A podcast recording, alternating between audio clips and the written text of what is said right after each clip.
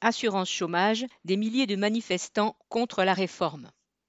Vendredi 23 avril, plusieurs milliers de personnes ont manifesté dans toute la France contre la réforme de l'assurance chômage. Les manifestants étaient 600 à Lille et à Lyon, 500 à Nancy et Besançon, plusieurs milliers à Paris.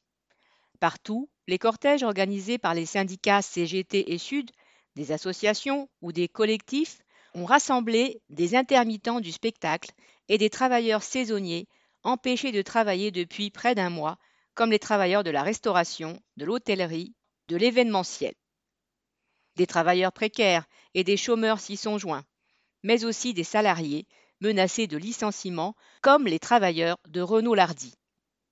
À Paris, le cortège était vivant et dynamique. Les manifestants ont été accueillis à Bastille par un chœur composé de chanteurs professionnels, fonctionnaires, en CDI ou précaires. Tous se savent menacés, qui par la réforme de l'assurance chômage, qui par les attaques de Bachelot contre les troupes permanentes.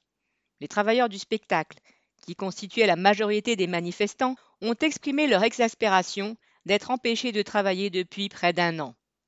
De nombreux artistes ont basculé dans la misère ou la précarité et beaucoup dans la dépression. La situation est d'autant plus difficile qu'on n'en voit pas le bout.